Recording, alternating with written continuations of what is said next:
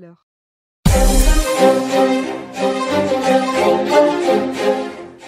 Alors bonjour Paul à la technique et bonjour Isaac. Bonjour Richard, bonjour Paul, bonjour tout le monde. Alors Isaac, je pense que ce sera la DRDDA hein, pour cette saison. Pour cette saison, oui. Pour cette saison, tout à fait. Donc on se retrouvera euh, vers la fin août, je pense. hein, oui, ou le prochaine 21 émission. ou le 28, restez euh, à l'écoute de Radio Judaïka, vous aurez des précisions plus tard. Alors pour cette dernière émission, Isaac, démarrons tout de suite avec euh, Jénine. Hein, on sait que il est responsable du djihad islamique et du Hamas était à Téhéran il n'y a pas si longtemps. On imagine qu'il y était pour euh, coordonner hein, cette stratégie iranienne d'encerclement hein, de l'État hébreu, puisqu'on sait que les Iraniens, euh, avec le Liban et le Hezbollah, avec le Hezbollah également en Syrie, euh, même en Irak, euh, au Yémen, avec le djihad islamique euh, à Gaza, et maintenant, hein, semblerait-il aussi, euh, avec le djihad islamique en Judée-Samarie, hein, cette stratégie d'encerclement a probablement été abordée dans le cadre de ces réunions. Ça fait, je pense, environ deux ans hein, qu'ils ont discuté de, de la mise en place d'une cellule, enfin plus qu'une cellule, d'une infrastructure terroriste dans le nord de la Judée-Samarie, à Jénine. Euh, le, gouvernement précédent de Naftali Bennett n'avait pas vraiment intervenu, n'était pas intervenu pour euh, essayer de- d'empêcher la montée en puissance hein, de, de cette infrastructure terroriste. Eh bien, Israël a payé le prix fort, puisque je pense que depuis environ un an, ça fait une cinquantaine de victimes, si je ne me trompe. Oui. Et euh, il semblerait que la plupart des terroristes qui ont commis ces attentats étaient instrumentalisés, enfin qui venaient quelque part de cette cellule terroriste de Jénine. Donc euh, il fallait absolument que le gouvernement israélien euh, Agis. agissent pour mettre un terme, en tout cas pour essayer de mettre un terme euh, à ces agissements. Et donc, ils ont effectivement mené cette, euh, cette manœuvre, cette incursion en Judée-Samarie pour effectivement détruire ces infrastructures. D'après les Israéliens, on verra ce que l'avenir nous réserve. Enfin, d'après l'armée israélienne, les responsables israéliens, ils pensent que cette euh, incursion a été couronnée de succès. Il y a eu une douzaine de morts côté palestinien, malheureusement un mort côté israélien.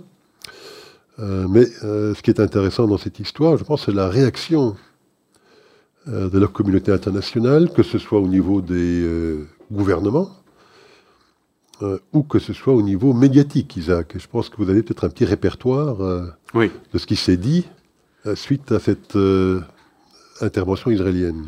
alors, avant de commenter les, la manière dont les médias et les organisations internationales, dont l'ONU par exemple, ont relaté cette intervention israélienne à Jenin, il faut parler de, de ce que vous rapportiez tout à l'heure. C'est cette manière de- qu'a l'Iran désormais d'instrumentaliser les organisations terroristes et de les financer d'ailleurs à hauteur de 100 millions de dollars par an, hein, euh, du djihad islamique, du Front populaire de libération de la Palestine et du Hamas en Judée-Samarie. Et on voit une montée en puissance de cette infrastructure terroriste en Judée-Samarie à mesure que diminue le pouvoir de l'autorité palestinienne pour juguler cette montée euh, en puissance. Donc il y a une relation de cause à effet euh, évidente.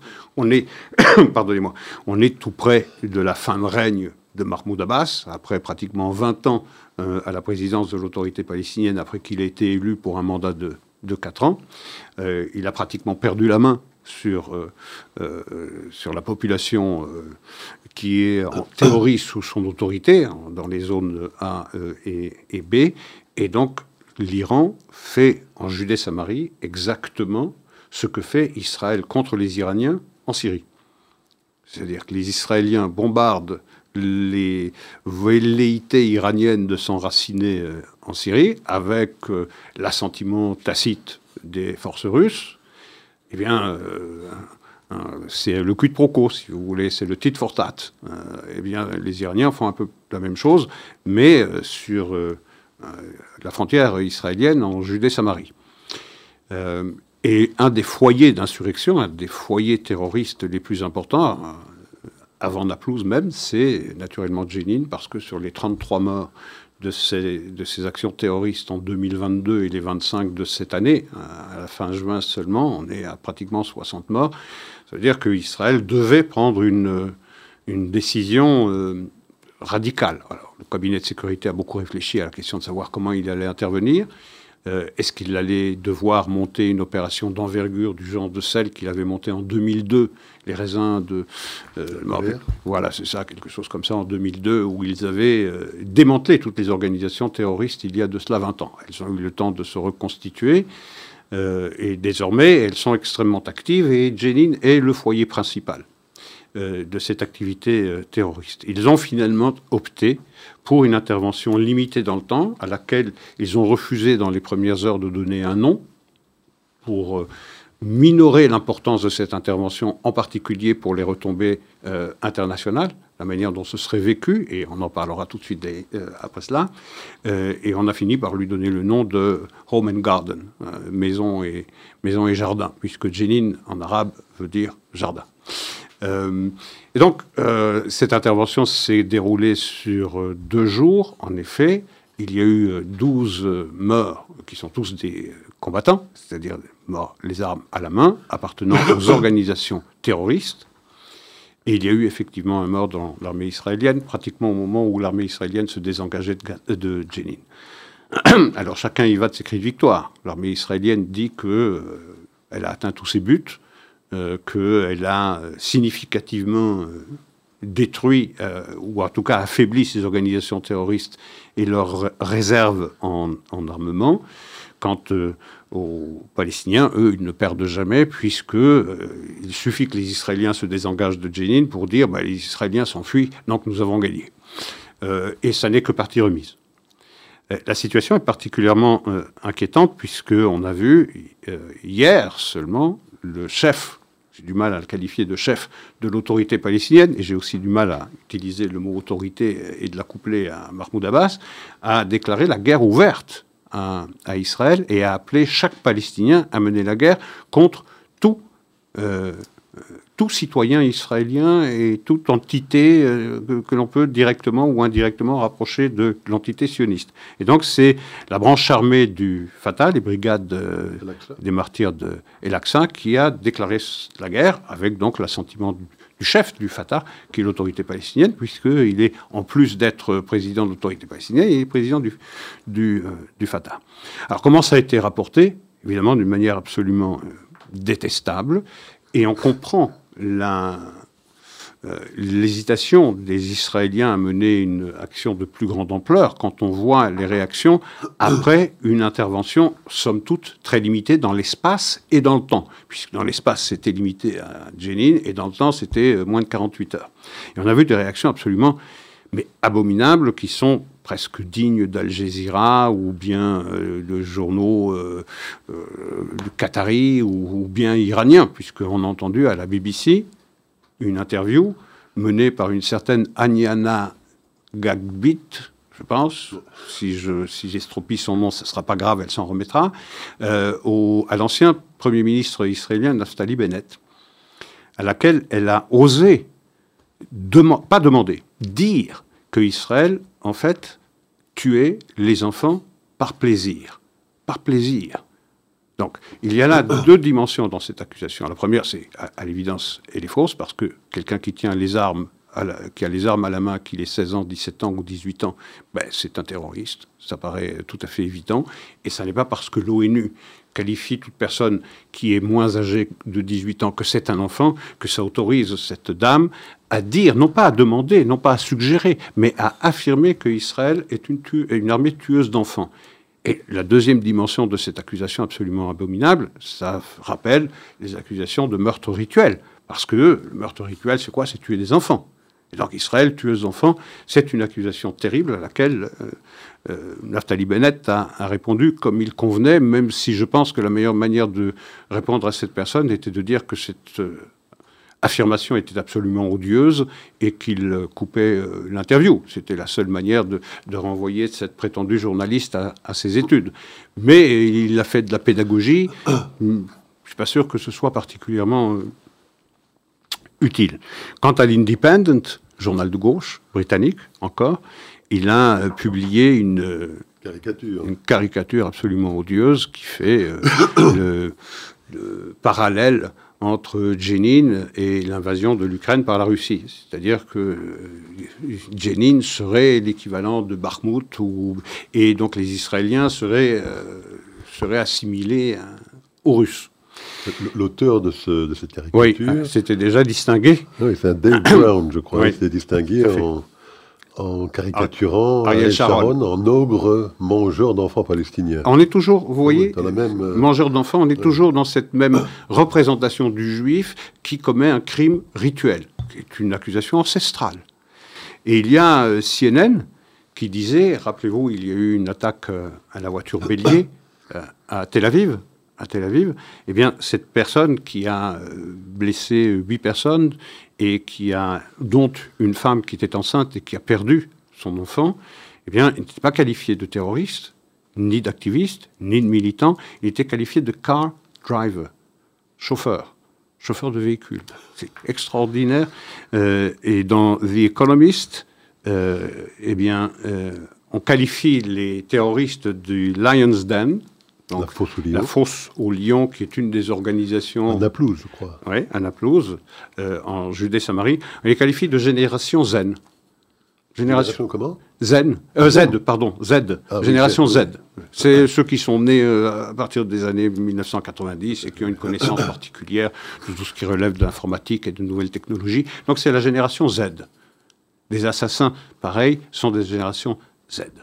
A aussi la réaction quand même de, de Guterres aux Nations Unies, l'envoyé spécial également de l'Union européenne, euh, dénommé Sven Kuhn van Burgsdorf. Je pense que tous deux Hein, ils ont peut-être effectivement dit qu'Israël avait le droit de se défendre. Mais un usage disproportionné de la force. Dans la foulée, ils ont immédiatement condamné un usage disproportionné de la, de la force, de la violence vis-à-vis de civils. voilà. Donc, euh, encore une fois, le deux poids, deux mesures hein, qui s'inscrit dans ces institutions. Alors, le plus scandaleux, c'est la réaction de Joe Biden. je l'ai noté dans une interview qu'il a concédée à CNN. Voilà ce qu'il dit à propos de cette, euh, ce qu'il appelle une flambée de violence. Non seulement, je cite, hein, non seulement Israël est à blâmer pour la flambée de violence sur la rive gauche, West Bank, donc Judée-Samarie, mais il fait partie du problème. En particulier les membres du cabinet qui disent qu'ils peuvent s'installer n'importe où et que les Palestiniens n'ont pas le droit d'être là. Donc, je répète, Israël est à blâmer non seulement Israël est à blâmer pour la violence, donc c'est lui, c'est Israël qui est responsable de cette flambée de violence qui a fait 60 morts parmi les civils israéliens, mais Israël fait partie du problème. C'est Israël qui fait partie du problème. C'est pas l'incitation à la haine antisémite, c'est pas la glorification des martyrs, c'est pas la récompense financière euh, des euh, terroristes qui ont assassiné des civils juifs. Non, c'est Israël qui se défend. Joe Biden. Alors, ce qu'il y a de particulièrement inquiétant dans cette histoire, hein, parce que vous l'avez effectivement mentionné, c'est euh, un défaut d'autorité de la soi-disant autorité palestinienne qui permet à ces groupuscules, à ces infrastructures terroristes, que ce soit le djihad islamique, le Hamas et d'autres organisations terroristes euh, du même genre, ben, de, de prendre pied dans ces différentes villes palestiniennes euh, effectivement, ça laisse quand même présager d'un avenir très compliqué, parce qu'effectivement, Mahmoud Abbas a 88 ans. bien évidemment, euh, il perd déjà, je pense, un peu le contrôle de la situation, mais enfin, il n'est pas éternel, donc il est vraisemblable qu'il euh, disparaîtra dans un avenir relativement proche. On ne voit pas poindre un autre leader d'envergure capable de prendre le relais, donc on peut anticiper des bisbilles, enfin du rififi euh, au sein de la population palestinienne suite au décès de Mahmoud Abbas, sans qu'on y voit très clair sur ce qu'il pourrait en ressortir. Mhm. Mais euh, il n'est pas du tout invraisemblable que ce soit le Hamas qui euh, remporte la mise. et ah, qu'on a avec cette histoire-là de, de Jenin un petit peu un aperçu de ce que pourrait devenir la Judée-Samarie, une forme de deuxième Gaza, si jamais on n'arrive pas à, trouver une solution de rechange à cette autorité palestinienne qui n'en est plus véritablement une. C'est le scénario le moins improbable que, Hamas, euh, que le Hamas prenne euh, la direction de la Judée-Samarie, et c'est évidemment le cauchemar des autorités sécuritaires israéliennes, parce qu'effectivement, avoir un danger euh, à l'ouest de la frontière israélienne, je parle de Gaza, c'est quelque chose qui est relativement circonscrit. mais avoir, avoir les organisations terroristes, qu'il s'agisse de la djihad islamique, du Front populaire de libération de la Palestine et, et du Hamas, Financé par l'Iran. Financé par euh, l'Iran sur les collines de Judée, euh, sur les contreforts de Judée, et d'avoir euh, un regard sur la jugulaire qui va de Tel Aviv à Jérusalem et de pouvoir paralyser littéralement le pays, c'est véritablement un scénario cauchemardesque que les Israéliens doivent à tout prix prévenir. Et effectivement, on est dans les soubresauts de l'existence de l'autorité palestinienne dirigée par Mahmoud Abbas. Et comme il n'a pas organisé sa succession, il est évident que les factions s'affrontent pour euh, pousser euh, l'un de leurs euh, favoris. Et donc il y a des luttes fratricides, il y a des luttes intestines. Et cette montée de violence est là pour nous rappeler que ce qui attend la Judée-Samarie après le décès de Mahmoud Abbas, va ressembler à un casse-tête sécuritaire pour l'État d'Israël qui devra vraisemblablement prendre et reprendre plusieurs fois le genre d'initiative que le pays a pris pour, pour Jenin la semaine dernière et peut-être à une échelle supérieure encore. Ben, le, cabinet israélien, je pense d'ailleurs, a annoncé des mesures, elle n'a pas été extrêmement précise sur ce qu'étaient ces mesures, mais des mesures de renforcement de cette autorité palestinienne pour éviter son effondrement. Encore une fois, elle n'a pas effectivement explicité quelles étaient ces mesures, mais elle semble avoir pris conscience, en tout cas, du danger qui guette. Mais vous voyez, Israël est piégé. Israël est piégé. Il n'y a personne dans la coalition et même dans l'opposition israélienne qui euh, accorde encore la moindre crédibilité à l'autorité palestinienne. Personne. Personne. Tout le monde a compris. Et même Joe Biden a concédé que euh, l'autorité palestinienne et Mahmoud Abbas avaient perdu de leur crédibilité. Euh, donc, personne ne se fait d'illusions sur l'autorité palestinienne. On sait parfaitement en Israël que l'autorité palestinienne finance le terrorisme, puisqu'il récompense les assassins de juifs, donc il, incite à la violence et euh, au meurtre, la glorification des martyrs. Tout ça, ça fait partie de cette manière de faire le procès d'Israël dans tous les forats internationaux. Ça fait également partie de la stratégie de l'autorité palestinienne. Donc tout le monde est conscient de ce que l'autorité palestinienne, même si elle est vêtue, même si son président est habillé d'un costume trois pièces, eh bien c'est un ennemi acharné de l'État d'Israël et de la reconnaissance d'Israël comme État-nation du peuple juif. Personne ne se fait d'illusions là-dessus. Le problème, c'est quelle est la meilleure solution La meilleure solution, c'est soit, et euh, Bengvir, par exemple, euh, c'est le seul ministre d'ailleurs qui s'est opposé, euh, parce qu'il y a eu un vote dans le cabinet de sécurité pour savoir s'il fallait aider à sauver l'autorité palestinienne. Bengvir est le seul qui s'y est opposé. Et donc on voit deux positions. Les sept qui ont voté pour le principe du sauvetage de l'autorité palestinienne et le huitième qui a voté contre les deux votent pour une position qui est intenable, qui de toutes les façons est un des versants du piège. Si vous soutenez l'autorité palestinienne, vous continuez à nourrir une machine de guerre qui a déjà montré quels sont ses projets, quelles sont ses ambitions. Et si vous, la, vous contribuez à l'affaiblir plus encore, vous risquez de nourrir, euh, d'alimenter eh bien les ambitions du Hamas, d'un coup d'épaule, de, de, jeter l'autorité palestinienne à terre, comme elle l'a fait à Gaza, et de prendre le pouvoir. Donc c'est véritablement euh, le choix entre deux, deux solutions absolument détestables intenable. Et il faut choisir la moins mauvaise des deux. Et donc le cabinet de sécurité a voté pour cela, mais a demandé en échange, puisqu'il y a déjà la réponse de l'autorité palestinienne, a demandé en échange que, primo, les Palestiniens de l'autorité palestinienne cessent d'attaquer Israël dans tous les forats internationaux. Deuxièmement, cessent euh, d'inciter à la haine d'Israël sur tous les médias euh, palestiniens, télévision, radio comme euh, journaux. Et troisièmement, cesse la politique du pay for slay, c'est-à-dire la récompense financière des terroristes. Sur ces trois points, taillé, donc le Premier ministre palestinien s'est exprimé et a rejeté la demande israélienne. Donc on continue comme ça. Mais pour Joe Biden, je réponds, je répète, pardon, c'est Israël qui est à blâmer. C'est clairement des vœux pieux hein, côté israélien. Bien, sûr, c'est des vieux. Les Palestiniens, l'autorité palestinienne savent parfaitement bien qu'ils sont la moins mauvaise, si je puis dire. Il y a deux pièges, mais enfin, ils sont probablement le, moins mauvais des deux pièges. Euh, voilà, c'est ça, c'est hein. ce que je disais. Euh, c'est Israël pris au piège. Oui, tout à fait. Alors, pendant ça, pendant ce temps-là, euh, la société civile israélienne reste, elle, très mobilisée sur ce fameux projet de réforme judiciaire. Euh, on sait que les négociations entre la coalition et l'opposition ont été suspendues, en fait du chef de l'opposition. Elles étaient euh, organisées sous euh, la responsabilité de Herzog. Face à, cette décision de l'opposition, le gouvernement israélien a décidé d'aller de l'avant, pas sur la totalité de la réforme, mais de présenter un premier élément de cette réforme. on se souviendra que cette réforme avait plusieurs dispositifs. celui qui avait pour objectif de modifier le comité de sélection des juges, la fameuse clause de override. Qui a été euh, abandonnée Qui a été. Elle n'a pas été officiellement abandonnée, mais enfin, en tout cas, Netanyahou, je pense, est déclaré. A déclaré assez nettement et pas d'ambiguïté qu'elle était abandonnée, qu'on n'en parlait plus qui est effectivement, je pense, dans tout le dispositif, la clause probablement la plus euh, controversée et contestable. Surtout avec euh, une majorité simple à 61. On aurait pu comprendre à 65, 67 ou 70. Ça, ils l'ont abandonné. Ils étaient prêts à faire également des concessions pour euh, ce qui concerne le comité de sélection des juges. donc la troisième mesure qui était dans cette réforme était celle de la clause dite de raisonnabilité. Mmh.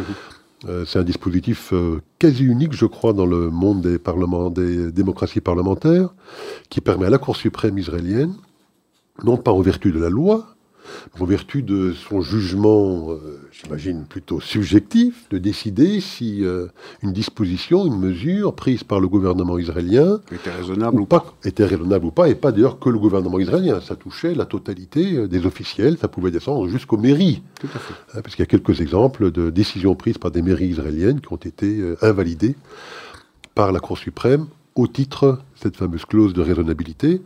Donc le gouvernement israélien, Isaac, a décidé, et je pense que le vote aura lieu ce soir. Le premier vote aura lieu ce soir. Première lecture en séance plénière, après que ça a été adopté en commission. Donc il faut trois lectures, je pense, pour qu'un vote soit définitivement acté. Enfin voilà, donc ils ont décidé pour euh, voilà, prendre de l'avance sur cette réforme judiciaire, de faire voter euh, cette euh, mesure-là. Alors Isaac, alors et ça suscite donc évidemment beaucoup de réactions dans la société civile israélienne qui comme depuis, je pense, de très nombreuses semaines, manifeste de nouveau dans les rues israéliennes, à Tel Aviv, pour exprimer son rejet absolu d'une mesure qui, effectivement, est assez unique dans les, démocraties parlementaires et qui, véritablement, ne serait pas du tout... Euh, enfin, serait pas du tout choquant de voir cette mesure être invalidée par, par cette réforme, Isaac. Oui, il faut, on peut se poser alors la question de savoir à propos de quoi on a négocié pendant des semaines et des semaines à la maison du président de l'État, puisqu'on ne peut pas discuter de la commission de sélection des juges, on ne pouvait pas discuter de l'override rule, on ne pouvait pas discuter des conseillers des ministres décidés, par euh, le, ministre, le ministère de, la Justice. On ne peut pas discuter non plus de, euh, la clause de, raisonnabilité. de la clause de raisonnabilité. Donc il y avait en réalité rien à négocier, puisqu'on voit bien que même en y allant euh, à pas de loup, extrêmement, euh, après avoir donné des gages à l'opposition, après avoir pratiquement officiellement enterré l'override rule, c'est-à-dire ce qui permettait à la Knesset d'invalider l'invalidation d'une décision prise par la Cour suprême, rien ne suffit. Après avoir également retardé jusqu'au 14 juillet euh, le problème lié à la euh, commission des juges, puisqu'il faut maintenant nommer le deuxième, le deuxième membre de la Knesset, après qu'on ait nommé un membre de la Knesset de l'opposition. Euh, on a, le Premier ministre avait donné une chance supplémentaire aux négociations pendant un mois, et ce mois échoua le 14 juillet pour la nomination du, du, membre, du deuxième membre de la Knesset qui irait dans la commission de sélection des juges. Donc il n'y a pratiquement rien à négocier. Il n'y a rien à négocier. Et donc, quand la l'opposition disait qu'il faut négocier, euh, il faut trouver un consensus. Il n'y a pas de consensus à trouver, puisque sur tous les sujets, et on vient de les énumérer, les quatre sujets importants qui constituent, si vous voulez, l'architecture même de, de, de, cette réforme judiciaire, c'est non, on ne touche à rien. Et on le voit sur la clause qui était la plus qui paraissait la plus recevable ou la moins irrecevable, en tout cas dans cette proposition de réforme judiciaire, c'est d'en finir avec cette clause de raisonnabilité qui permettait, et qui permet toujours d'ailleurs, à la Cour suprême, eh bien, au nom de, au nom d'un ressenti particulièrement subjectif, d'un corps judiciaire qui est composé de 15 membres qui est issu du, du même milieu, sociologique et, intellectuel, et ethnique aussi d'ailleurs, et qui ont un même rapport au monde et une même vision de, du rôle que doit jouer la, la Cour suprême, eh bien, ça paraissait évident que sur cette clause-là, on pourrait trouver un terrain d'entente qui laisse augurer eh bien, de l'ébauche, de l'émergence future d'un Pas du tout. Il y a des menaces, des menaces euh, qui vont être mises euh, à exécution dès demain, puisque demain euh, est promis pour être le jour de la colère, le jour de la résistance, voilà, c'est comme ça qu'ils l'appellent, euh, et de paralyser littéralement le, pays, de paralyser les autoroutes, de paralyser Ben Gurion, de paralyser les ports, euh, faire la grève dans les hôpitaux, dans les administrations, dans les mairies, bref, de paralyser littéralement le pays, ce qui n'est pas une mesure inscrite dans... Euh, le, je dirais, dans le contrat social d'une démocratie adulte le droit de manifester est sacré et doit être respecté, quelles que soient les positions des uns et des autres, ça paraît évident. Mais de là à appeler, comme c'est le cas des têtes de liste, je dirais, ou euh, des têtes de gondole de l'opposition comme Ehud Olmert, comme Ehud Barak, comme Yair Golan, l'ancien euh, euh, chef d'état-major israélien qui avait nommé les Israéliens qui se trouvent à l'est de la ligne verte de Untermensch, et quand on voit ces gens-là qui appellent au recours à des moyens illégaux, du moment qu'ils soient non violents, mais à des moyens illégaux pour bloquer le gouvernement et euh, mettre en garde le gouvernement de ne pas tester la colère de l'opposition parce qu'elle pourrait mettre le pays à feu et à sang, on voit qu'on est dans une situation explosive en Israël. et donc il y aura vraisemblablement le vote en lecture en séance plénière ce soir. Euh, il sera intéressant d'examiner si la coalition ira euh, unie pour voter cela, ou bien si elle capitulera en race campagne. Tout à fait. Euh, il faut rappeler quand même que pour cette clause de raisonnabilité, là aussi, hein, ils ont fait preuve de raison aussi côté du gouvernement, puisque le projet de loi qu'il présente, je pense, ce soir, est aussi un projet de loi un peu édulcoré. Totalement, même. Cette mesure-là par rapport euh, au projet à la initial. mesure initiale, puisque je crois qu'ils veulent limiter maintenant, effectivement, euh, euh, L'interdiction. L'interdiction de... De faire appel à la clause de, raisonnabilité. Qu'à certains membres du gouvernement, y a d'autres, mais pas, ou, enfin plutôt, qui voudraient le, permettre uniquement peut-être pour des maires ou pour des officiels peut-être moins élevés, et que ce serait limité effectivement pour les membres du gouvernement. Donc même là, ils ont fait preuve d'une certaine... Euh, d'un certain forme de compromis et de souplesse. Et là, encore une fois, effectivement, on se rend compte qu'ils ils accusent une fin de non-recevoir. Et ça va encore plus loin, parce que le, la nature de ces manifestations, effectivement, il s'agit de paralyser le pays, effectivement, mais on s'en prend directement euh, aux membres du gouvernement. On les harcèle. de la Défense, d'ailleurs, on l'a harcelé pendant toute la nuit. On les harcèle dans leur demi près de leur domicile, quels que soient les lieux où ils peuvent se rendre, restaurants ou autres activités qu'ils peuvent mener à titre privé. Ils sont harcelés à longueur de journée par ces manifestants. Donc on sent une vraie volonté, effectivement, de, de, de, harceler ces populations, enfin, ces responsables politiques israéliens. Donc on voit, par le refus de chacune des dispositions de la réforme judiciaire et la discussion, autour, la discussion que nous avons autour de cette clause de raisonnabilité euh, l'illustre, il n'y a pas de volonté de la part de l'opposition de trouver un terrain d'entente sur quelque disposition que ce soit, donc les choses sont absolument claires. C'était clair chez nous, puisque nous, on avait commenté cela depuis le mois de janvier, mais rappelez-vous, lorsque le Premier ministre israélien Benjamin Netanyahu avait euh, déclaré une pause à la fin du mois euh, de mars pour donner une chance à la négociation et à l'émergence d'un consensus, on voyait bien que la stratégie du pourrissement de l'opposition était en place. Et euh, c'était un, pied, c'était un, en réalité une, un cache-sexe euh, pour l'opposition pour montrer son opposition, pas à la réforme judiciaire qui n'est qu'une illustration de son opposition au gouvernement, mais le droit de cette coalition de remplir son programme, d'honorer ses promesses après une élection parfaitement transparente, parfaitement démocratique, qui a vu cette coalition être amenée au pouvoir et qui a le droit eh bien, de mener ces, euh, ces réformes. Donc, clairement, l'objectif de l'opposition, c'est de faire tomber, le, gouvernement. Bien sûr. Il profite quand même de certaines failles qui existent au sein du Likoud, hein, puisqu'on sait qu'au sein du Likoud, ils ne sont pas tous sur la même longueur d'onde, que certains d'entre eux, peut-être, voudraient voir encore une plus grande forme de compromis se mettre en place, et qu'il n'en faut pas beaucoup, hein, effectivement, pour que le gouvernement tombe, puisqu'ils ont une majorité, certes. Oui, il suffit de quatre voix. il suffit de quatre voix. Donc, ils profitent effectivement de, cette faille au sein du Likoud. Alors, que ce soit légitime de profiter de cette faille, de ces failles qui existent, de certains membres du Likoud qui sont réticents à adopter certaines dispositions de la réforme judiciaire, ben ça c'est le jeu politique, c'est parfaitement acceptable. Euh, lorsque l'actuelle coalition était dans l'opposition, elle a mené cette guerre. Elle a mené cette guerre au sein de la Knesset. Ça n'a pas débordé de l'enceinte de la Knesset. On n'a pas appelé à la paralysie du pays. Euh, pour faire tomber le gouvernement. La précédente euh, coalition euh, dirigée dans un premier temps par Naftali Bennett et puis par Yair Lapid. Donc on l'a fait dans l'enceinte même de, de l'Assemblée de l'Assemblée nationale.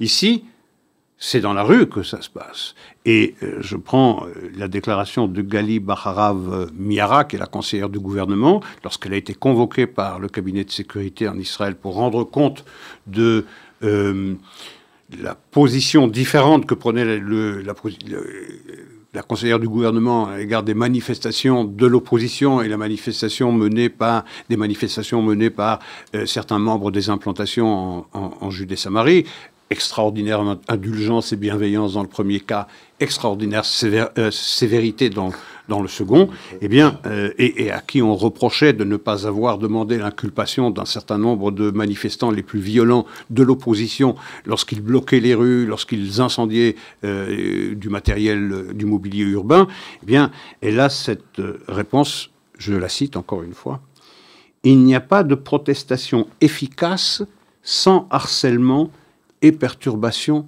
de l'ordre public. C'est absolument ahurissant, conseillère du gouvernement, qui tient le propos suivant, qui légitime le recours au harcèlement et à la perturbation de l'ordre public. Quand on sait qu'une des dimensions de cette perturbation de l'ordre public, c'est le refus des réservistes eh bien, de remplir leurs devoirs, on ne sache pas que l'armée appartient à l'espace public. Tout à fait.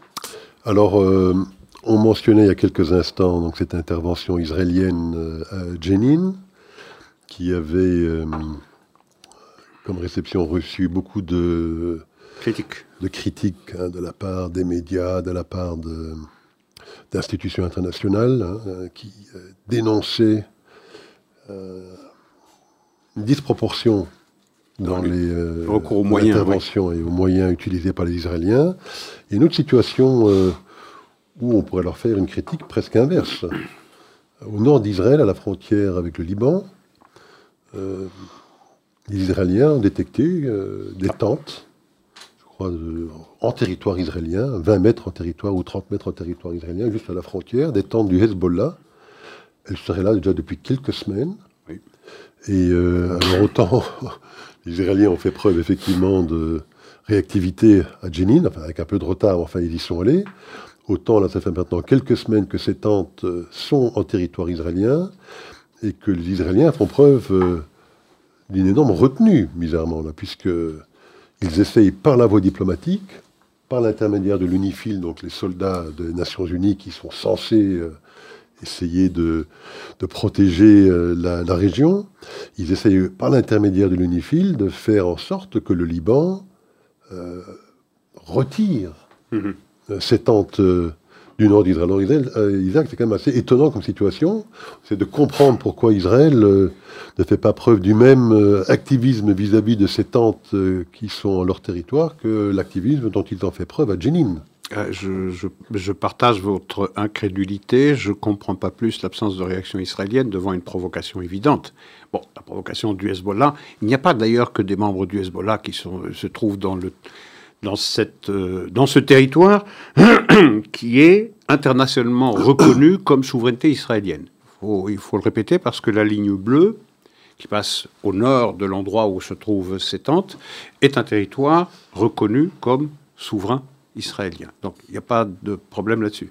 Donc je ne comprends pas l'absence de réaction à la fois de membres du Hezbollah qui ont dressé trois tentes et également de certains membres de l'armée libanaise. Euh, et ça, c'est encore plus euh, étonnant comme provocation. Donc, je suppose, je suppose, mais je ne suis pas absolument convaincu par ma réponse ni par la validité de cette réponse si elle, si elle était euh, pertinente. C'est peut-être de ne pas allumer un deuxième foyer de violence parce que le Hezbollah cherche euh, cherche justement cela, un prétexte pour allumer la frontière, la frontière nord et faire peser la responsabilité de cette, euh, de cette explosion euh, qui suivrait la réplique israélienne à cette provocation du Hezbollah, manquerait pas de provoquer. Quand on voit les réactions internationales à ce qui s'est passé à Jenin, on peut imaginer que très très rapidement, la communauté internationale tomberait à bras raccourcis sur Israël pour usage indiscriminé ou disproportionné de la force contre trois euh, tentes inoffensives à 20 mètres de la frontière israélienne. C'est sur le principe que c'est euh, inacceptable de voir Israël ne pas réagir brutalement après avoir averti une fois, deux fois, trois fois les responsables libanais que si ces tentes n'étaient pas euh, enlevées, euh, eh bien Israël euh, euh, y procéderait, le, ferait manu militari. Donc on ne comprend pas très bien cet appel à la diplomatie, à la finule, à l'ONU, lorsque l'on sait les dispositions dans lesquelles l'ONU et toutes les et, et la finule. Rappelons une chose quand même, la finule. Elle a été installée là en 2006, après la deuxième guerre du Liban. et la résolution 1701 qui a permis d'arrêter cette guerre du Liban, cette deuxième guerre du Liban après 33 jours de combat, précisait, mandatait euh, les troupes de la FINUL euh, pour faire appliquer l'interdiction de quelconque force armée au sud du fleuve Litanie, à l'exception des forces libanaises. On sait bien que les forces libanaises euh, n'existent pas ou elles sont totalement inopérantes au sud du, Liban, du, du Litanie. C'est euh, les forces du Hezbollah qui règnent en maître et, qui disposent d'un arsenal, de, arsenal de missiles ou de roquettes entre 150 et 180 000 unités. Donc c'est considérable. Peut-être est-ce la crainte de voir ce front euh, se rallumer. Rappelez-vous, cette deuxième guerre du Liban, elle avait commencé par quoi? Par une par un piège qui avait été tendu par euh, les euh, membres du Hezbollah qui avaient assassiné six, le long de la frontière. Hein, le long de la frontière, six, civils, six soldats israéliens. Et on sait comment les guerres commencent, on ne sait jamais quand et comment elles finissent. Tout à fait. Enfin, on attend toujours la déclaration de Guterres hein, qui commande la, la, retenue extrême, hein, parce qu'il est très, très rapide à la critique lorsqu'Israël userait de manière disproportionnée de sa force militaire. On attend son intervention. D'ailleurs, Gilad Erdan était intervenu. Israël. Hmm? Gilad Erdan, le représentant israélien à l'ONU, était intervenu pour dire de la critique de euh, Guterres qu'elle était inacceptable, qu'elle était irréaliste, et il demandait des excuses. Mais euh, Guterres a double down. Il est revenu là-dessus. Il dit non, non, non, non, pas du tout. Non, non, je, répète, je souligne qu'Israël a fait un usage disproportionné euh, de la force parce que pour la première fois depuis 20 euh, ans, je crois, les Israéliens sont intervenus avec des moyens aériens, avec euh, des drones aussi. Alors vous avez parlé de l'interview qu'a donné Joe Biden ce week-end à la chaîne américaine CNN. Euh, une interview intéressante parce qu'effectivement, il a été interrogé assez longuement hein, sur mhm. euh, la situation au Moyen-Orient. Et qu'a-t-il dit euh, en substance? La première chose qu'il a dite, c'était de, de critiquer en fait ouvertement le gouvernement israélien en le qualifiant du plus extrémiste qui ait jamais existé en Israël depuis la création de l'État d'Israël. Bon, il n'a peut-être pas totalement tort sur ce point.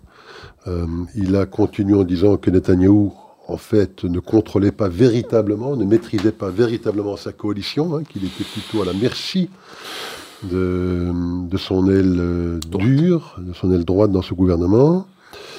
Il a précisé également que l'accord ou un accord avec l'Arabie saoudite l'espoir de la faire entrer dans les accords d'Abraham était quand même relativement éloigné pour l'instant et semblait également accuser le gouvernement israélien de rendre euh, la signature de ces accords euh, extrêmement difficile de par les positions que prennent euh, que prend ce gouvernement et bien évidemment à réitérer la solution à deux États. la, vieille antienne habituelle que la seule solution au problème du Moyen-Orient, c'était cette solution à deux États. Quand on lui a demandé est-ce qu'il avait l'intention, parce qu'on sait qu'il n'a toujours pas invité Benjamin Netanyahu à venir lui rendre visite à la Maison Blanche, ça fait depuis six mois, donc c'est assez inhabituel. D'habitude, un Premier ministre israélien. Oh, dans les deux mois, il est invité. Il remporte les élections et très rapidement invité. Ça fait six mois qu'il ne l'est pas. Il a un peu botté en touche. Euh, oui, en déclarant que Herzog était lui invité. Voilà, enfin, pas invité par la Maison Blanche. Hein. Il a été invité par le Congrès américain. Il sera, il sera reçu, à la Maison Blanche aussi. À la Maison Blanche. Enfin, il a été initialement invité par le Congrès américain pour venir s'exprimer au Congrès en l'honneur, je pense, des 75 années euh, de l'indépendance de l'État d'Israël. Alors, Isaac, que vous inspire cette interview euh, de Joe Biden? Alors, si sur un plan strictement euh, objectif, on peut dire en effet que le gouvernement d'Israël est un gouvernement qui n'a jamais été aussi à droite, bah, je veux dire, personne ne peut contester la réalité de cette observation. Mais ça n'était pas qu'une observation objective que faisait le président américain s'était frappé d'une condamnation. Euh, c'est un gouvernement plus extrême, euh, c'est un gouvernement extrême droite avec lequel on ne peut même pas parler, puisqu'il y a certains membres de ce gouvernement avec qui il est interdit à tout membre ou à tout officiel américain de discuter ou même de recevoir. Je parle de Benvir ou de, ou Smodrich. Donc euh, c'est une déclaration absolument stupéfiante. Et un appui indirect qui est donné à l'autorité palestinienne. Parce que lorsque le président des États-Unis déclare que le gouvernement israélien est le plus à droite de l'histoire d'Israël vieille de 75 ans, bah, c'est donner raison à l'autorité palestinienne qui ne cesse de dire qu'en effet, on ne peut pas parler avec les Israéliens qui s'est doté d'un gouvernement de fascistes. Donc, c'est une déclaration absolument stupéfiante qui vient du pays le, censément le plus proche et le plus allié euh, de l'État d'Israël, d'un homme qui, euh, je répète, a déclaré qu'Israël est à blâmer pour, la, euh, pour le cycle de violence. D'abord, il n'y a pas de cycle de violence, c'est une formule qui ne veut strictement rien dire, cycle de violence. Il y a des provocations, il y a des assassinats, et puis il y a une représaille qui est parfaitement légitime au regard du droit international. Donc il n'y a pas de cycle de violence. Mais c'est une formule qui est désormais adopté, euh, adoubé par tous euh, les médias et tout le personnel politique de la communauté internationale. Donc cette déclaration de Joe Biden souligne l'inimitié l'hostilité de cette administration américaine à l'égard de ce gouvernement. Et d'ailleurs, l'administration américaine ne s'est jamais cachée de cette hostilité à l'égard du Premier ministre, de, son retour euh, aux affaires à la direction du gouvernement israélien. Elle ne s'est jamais cachée de cela. Ils ont même financé l'opposition. Et aujourd'hui, le département d'État aide, finance les manifestations de l'opposition à propos de la réforme judiciaire. Donc il y a une volonté qui est commune entre l'opposition domestique israélienne et l'administration américaine, c'est de se débarrasser, mais bien sûr, de faire tomber Benjamin Netanyahu et ne pas l'inviter rentre dans cette cohérence, dans cette cohérence-là, dans cette stratégie. il faut rappeler qu'effectivement, ils n'ont pas invité Benjamin Netanyahu, mais ils n'ont pas hésité à inviter euh, Modi, hein, le... Oui, Modi ou le, ou le, roi, de Jordanie. Ce sont des, grands démocrates, hein, surtout Modi qui est un nationaliste effréné. Euh, si on voit un petit peu le sort des populations chrétiennes et musulmanes en Inde. Euh, oui, donc il y a un sort singulier qui est réservé à Israël. C'est véritablement le double standard. Mais le double standard, c'est un des marqueurs de l'antisémitisme que cette administration dit vouloir combattre. Tout à fait. Alors, euh, restons peut-être un petit peu aux États-Unis. Il ne reste pas beaucoup de temps. Peut-être qu'on termine la saison sur un épisode un petit peu comique, quand même, malgré tout. Euh, puisqu'on parle de Joe Biden, euh, et donc parlons un peu de la Maison-Blanche. Euh, qui porte jamais aussi bien son nom. Qui porte voilà, extrêmement bien son nom, puisque on a découvert un petit sac de cocaïne à la Maison-Blanche. quand même assez surprenant. Alors il faut rappeler pour nos auditeurs que le fils de Joe Biden, Hunter Biden, est un cocaïnomane, cocaïnomane confirmé. confirmé. si c'était une discipline olympique, il pourrait briguer la médaille d'or. Je pense qu'il aurait la médaille d'or facilement. Euh, il a dû faire, je pense, je ne sais combien de cures de désintoxication qui n'ont évidemment pas porté leurs fruits, et qui on sait également que Hunter Biden passe beaucoup de temps à la Maison Blanche.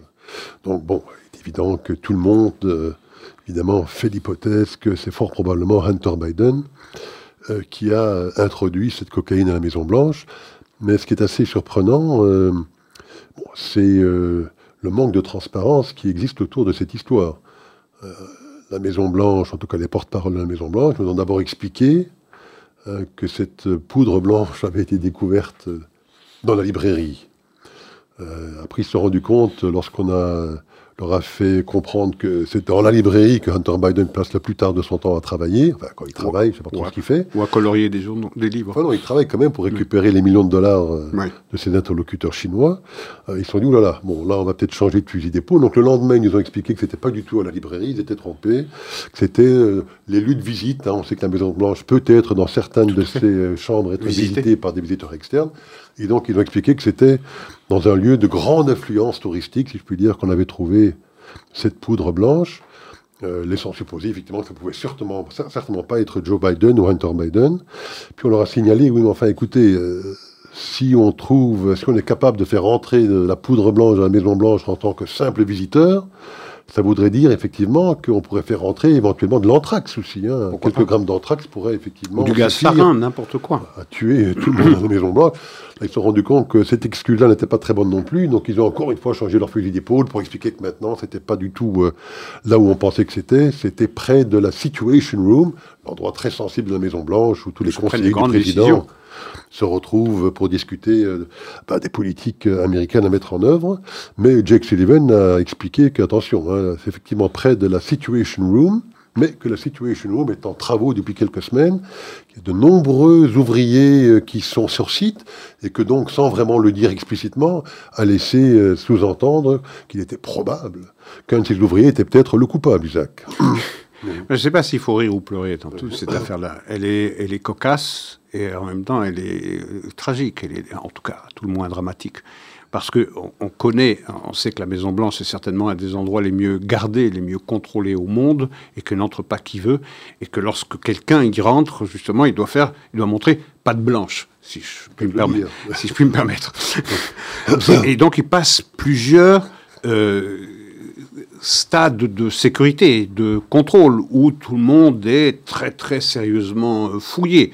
Ça paraît difficile de penser que n'importe qui qui rentre, les ouvriers qui travaillaient euh, dans la Situation Room compris, sont soumis à des contrôles de sécurité euh, extrêmement rigoureux, quotidiens. Je veux dire, personne ne rentre là sans avoir été dûment contrôlé. Ce qui veut dire que la personne qui l'a introduite cette euh, poudre blanche à la Maison Blanche n'a pas eu à montrer pas de blanche, forcément. Donc devait avoir une accréditation ou en tout cas la, la possibilité de, euh, eh bien, de court-circuiter tous ces, euh, tous ces passages où, où, les visiteurs ou toute personne qui travaille à la Maison Blanche est sévèrement contrôlée. Alors, ça doit être nécessairement des personnes qui sont extrêmement proches du président euh, pour pouvoir bénéficier d'une telle euh, autorisation. Alors moi, je ne connais pas le fin mot de l'histoire, euh, et vraisemblablement on ne le connaîtra jamais, puisqu'il y a des choses à cacher, mais je veux dire, on peut se casser la tête à se poser la question de savoir qui a introduit cela quand on connaît les antécédents, et pas seulement les antécédents, les présents d'Hunter Biden, que c'est lui qui, par inadvertance, a oublié de la consommer lorsqu'il était à la Maison-Blanche. Alors, il y a les paris hein, qui ont été ouverts sur qui serait le coupable. j'ai vu ça. Hein, et donc, bon, Hunter Biden euh, tient la côte, évidemment, pour les raisons que vous venez de mentionner. Mais enfin, une deuxième personne qui tient la côte, c'est aussi Kamala Harris, la vice-présidente, parce qu'elle nous gratifie chaque fois de discours totalement incompréhensibles. Certains pensent qu'elle est probablement sous le, sous le coup, effectivement, de une substance euh, telle que la cocaïne pour pouvoir effectivement faire les envolées euh, lyriques telles qu'elle euh, qu'elle est faite de manière régulière. Kamala Harris me fait penser à Obélix. Obélix est tombé dans la potion magique. Je pense qu'elle est tombée dans une potion, je ne sais pas sa nature, mais en tout cas qu'il a fait hennir comme un cheval chaque fois qu'on lui pose une question qui est même pas embarrassante d'ailleurs. Il se met à hennir véritablement ou, à opposer un rire nerveux chaque fois que chaque fois qu'on s'adresse qu'on s'adresse à elle. Bon, c'est pas impossible. Je sais pas, je connais pas le fin mot de cette affaire-là, mais elle est, elle est euh, à la fois cocasse et dramatique. Euh, que, toutes que les médias s'ingénient à brouiller les pistes à propos d'une histoire dont on devrait, dont les Américains devraient connaître le fin mot depuis le début. Et pour rester quand même toujours dans le cocasse, parce qu'ils arrivent sur notre dernière émission, hein, donc on continue sur cette lancée. le dernier candidat qui a aussi la côte, c'est Joe Biden lui-même. Oui. Alors pourquoi est-ce qu'on dit ça? C'est parce qu'il a maintenant fait publier sur le site euh, web de la Maison-Blanche, une nouvelle proposition.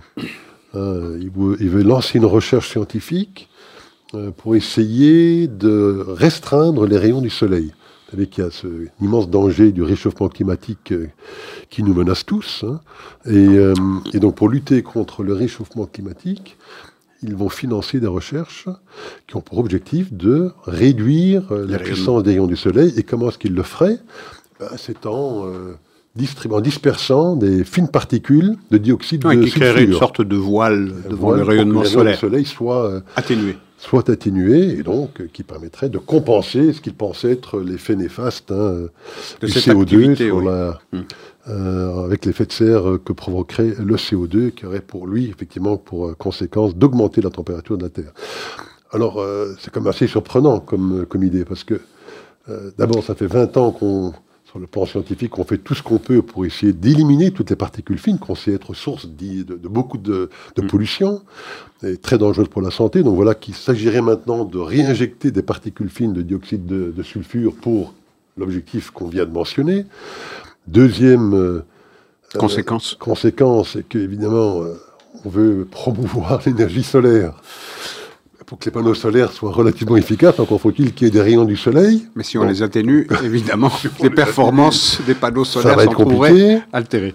Et puis troisième conséquence aussi, euh, la photosynthèse. La, photosynthèse. Bon, ceux qui nous écoutent, hein, s'ils ont encore le souvenir hein, de, leur, euh, de leur cours de biologie, de cours de biologie lorsqu'ils étaient à l'école, la photosynthèse, c'est des plantes qui utilisent la lumière du soleil, de l'eau et le CO2, CO2 bien sûr pour effectivement transformer ça en matière organique, en sucre et en oxygène.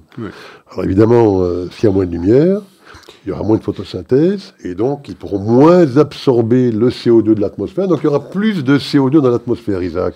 Ben, vous me donnez une piste là pour euh, le sachet de cocaïne. Ah. c'est Joe Biden qui préconise cette étude là, ou en tout cas cette option. Peut-être qu'il peut-être qu'il en a consommer un tout petit peu trop. Non, mais c'est ça. C'est pour ça qu'il a, il a la cote aussi pour être. Oui, oui. Ah ben voilà, voilà, voilà. Vous avez raison. vous avez raison. Donc c'est soit, candidat. soit le père, soit le fils, quoi. soit Kamala. Ou soit Kamala. On est en plein jeu de Cluedo, hein, vous savez. Absolument. Si vous vous souvenez de Cluedo, mais moi je jouais beaucoup au Cluedo quand j'étais jeune. Ouais. C'est le colonel Moutard qui a fait le coup dans la librairie avec la clé anglaise, Isaac. Sans aucun doute. À tous les coups. Bon, Isaac, il nous reste deux petites minutes, je ne sais pas. Est-ce que vous voulez, euh, vous avez quelque chose euh, dont vous voulez euh, parler avant que nous nous quittions? Oui, peut-être sur la chute du gouvernement néerlandais. C'est un pays qui échappe très souvent aux soubresauts de la politique. Les, généralement, les coalitions vont au terme de leur mandat. Eh bien ici, Mark Rutte, qui est le Premier ministre des Pays-Bas, a, donné son, a rendu son tablier. Il y des élections anticipées au mois de novembre. La question qui a fait tomber, euh, qui a fait chuter la coalition, c'est la question de l'immigration, qui est vraiment la question que l'on met toujours sur le tapis et que Marc Rutte a eu le courage de mettre sur la table et de dire il faut restreindre les conditions d'accès au territoire euh, néerlandais. Ses alliés du centre et de la gauche n'ont pas suivi, donc la coalition est tombée. Oui, je pense qu'il faut rappeler que Marc Rutte était le plus ancien depuis 2010. Responsable euh, politique européen, Tout à fait. 2010. Et bon, je crois que ce qu'il voulait faire, c'est euh, émuler un peu le modèle danois. Le modèle danois. bon, je ne connais pas extrêmement tous les détails du modèle danois, mais semblerait-il que le modèle danois en matière d'immigration a été couronné de succès, à tel point que la gauche danoise, parce que c'est la gauche qui l'a mise en place, c'est la social-démocratie euh, au Danemark qui a mis... en place. je pensais ah qu'il l'avait finalement adopté, mais que ça avait été mis en place par la droite. Non, non, pas du pour tout. Moi. C'est même la gauche danoise. Les euh, donc la gauche danoise qui a compris que euh, c'est une raison vient de susciter, lire la colère ou le désaveu de, de l'électeur danois qui a mis en place des, euh, une politique restrictive à l'immigration qui porte ses fruits et qui permet d'ailleurs à la social-démocratie de rester au pouvoir. C'est ça, tout à fait. Et dont les Français feraient peut-être bien de s'inspirer, mais pas, seulement les, pas seulement les Français. Tout à fait. Bah, écoutez, Isaac. Euh, on se quitte euh, sur, cette dernière observation. On se retrouve, je le répète, c'est à la fin du mois de août. Ce sera vraisemblablement soit le 21 euh, ou le 28 août. Merci en tout cas pour cette saison passée ensemble. Merci à notre ami Paul pour euh, la technique et merci surtout à, à nos auditeurs pour leur vacances à tout le monde. fidélité et d'excellentes vacances à tout le monde. Voilà, merci. Au revoir.